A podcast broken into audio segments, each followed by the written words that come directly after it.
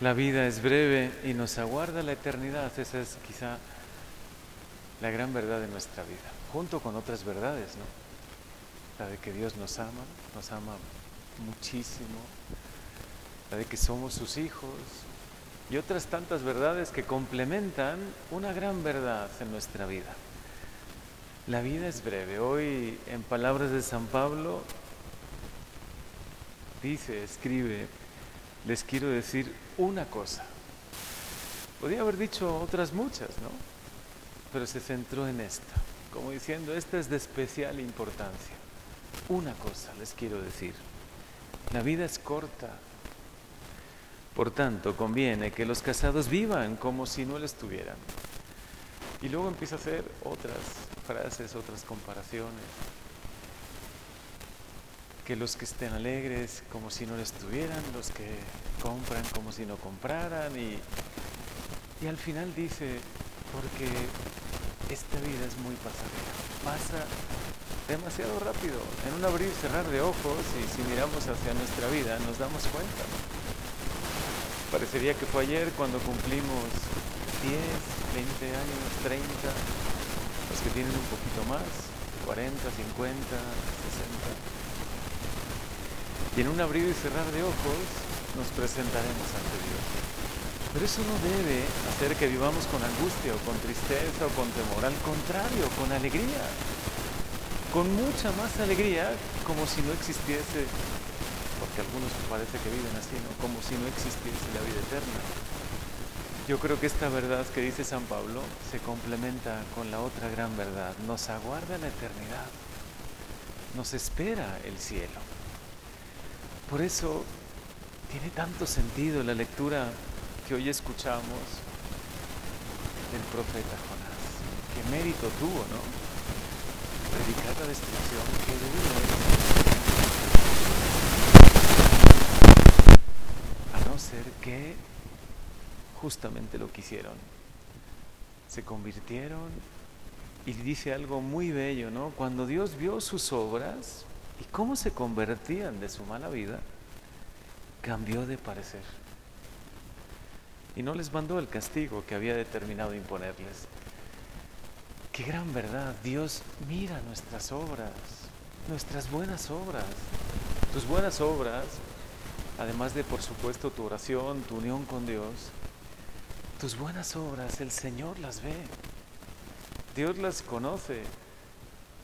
Y aunque para este mundo muchas de esas buenas obras son ocultas, nadie las ve, ¿no? Obras de misericordia que puedes estar haciendo.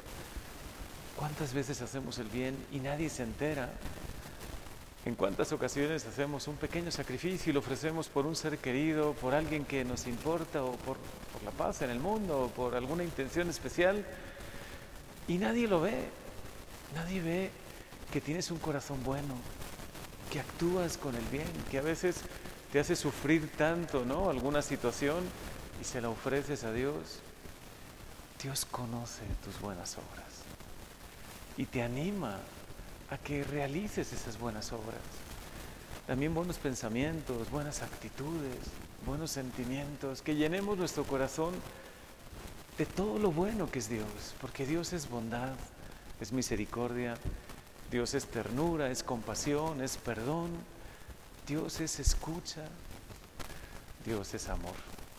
Por eso necesitamos llenar nuestra vida, nuestro corazón de Dios, para que nuestros pensamientos se vayan impregnando de Él, nuestras buenas actitudes, nuestros proyectos, nuestras ilusiones, nuestros planes estén llenos de Dios y sobre todo nuestras obras les quiero decir una cosa.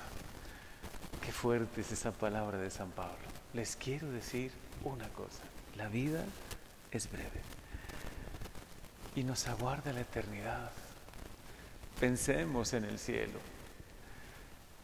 De verdad que nos hace vivir con mucha más alegría. Algunos piensan y dicen y afirman, ¿no? Es que pensar tanto en el cielo te hace vivir triste en esta vida. No es así. Pensar en el cielo te hace aprovechar cada segundo, cada minuto, cada instante de esta vida para hacer el bien, para vivir feliz, como dice San Pablo en la carta a Filipenses, estén alegres, se lo repito, estén alegres.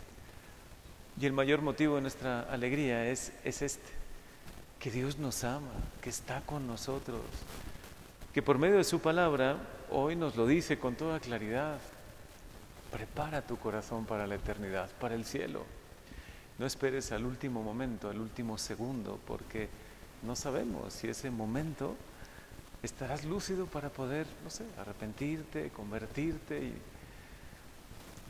A mí como sacerdote sí me ha tocado en muchas ocasiones, ¿no? Me piden ir a dar la unción, como el día de hoy me pidieron, fui, llegué, di la unción, estuve orando un poco ahí, estuve pidiendo, Señor, abre el cielo, abre las puertas del cielo, porque yo sé que este sacramento abre las puertas del cielo, perdona los pecados.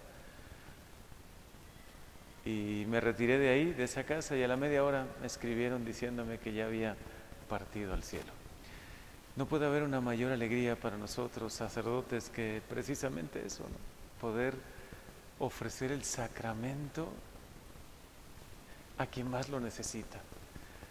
Pero también vivamos, ojalá, y el Señor nos conceda esa gracia, esa infinita gracia de recibir el sacramento justo cuando lo necesitamos, ¿no?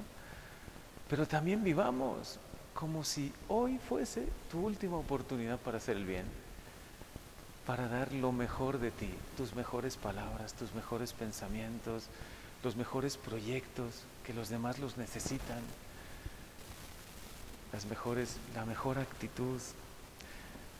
Vivamos, como dice también San Ignacio, en los ejercicios espirituales, ¿no? Sabiendo que la muerte es maestra de la vida, no nos debe dar temor nos debe solo anunciar, algún día voy a presentarme ante Dios y será solo un paso. Decirle, aquí está Señor mi vida, ojalá mis manos y te pido que puedan estar llenas por lo menos de algunas buenas obras. Aquí está mi corazón sincero que te ha querido seguir y amar. Y también está aquí mi corazón arrepentido. Qué bonita palabra la que hoy nos dice la liturgia. Se convirtieron se volvieron a Dios. Metanoia, ¿no? En griego, volverse a Dios. Eso es convertirse. A veces nos olvidamos un poco de Dios, o aunque no nos olvidamos, caminamos no sin mirarle siempre a Él. Y qué bonito es volverse a Él y decirle, eres tú, Señor, en ti creo. Y quiero hoy ofrecerte mi corazón, también arrepentido de lo que pueda yo pedirte perdón, te quiero pedir perdón y con arrepentimiento te pido tu gracia, tu misericordia. Porque sé que la vida es breve. Con palabras de San Pablo, la vida es corta y sé que me aguarda la eternidad. Sí, es una gran motivación. A veces es hasta una actitud un poco egoísta, ¿no? Pienso en mi salvación, pero no está mal en eso. Si te motiva pensar en quiero salvarme, quiero llegar al cielo, a ese cielo que me tienes prometido, quiero, Señor, y quiero además hacerlo no solo Quiero hacerlo con toda mi familia, por eso también es mi responsabilidad mi familia. Mis seres queridos, mis amigos, a las personas que conozco, con las que convivo a diario. No puedo llegar al cielo solo y quiero llegar, así que quiero llegar con muchos de la mano. Que mis palabras, mis actitudes, ojalá mi buen testimonio, eso te pido Señor, ayude a otros muchos a encontrarte, a volverse a ti y yo el primero porque soy el primero que necesita conversión, volver mi corazón a ti, a tu misericordia. Gracias Señor por tenernos tanto amor, tanto amor que nos hablas con claridad y hoy tu palabra nos ilumina mucho. La vida es breve y nos aguarda la eternidad.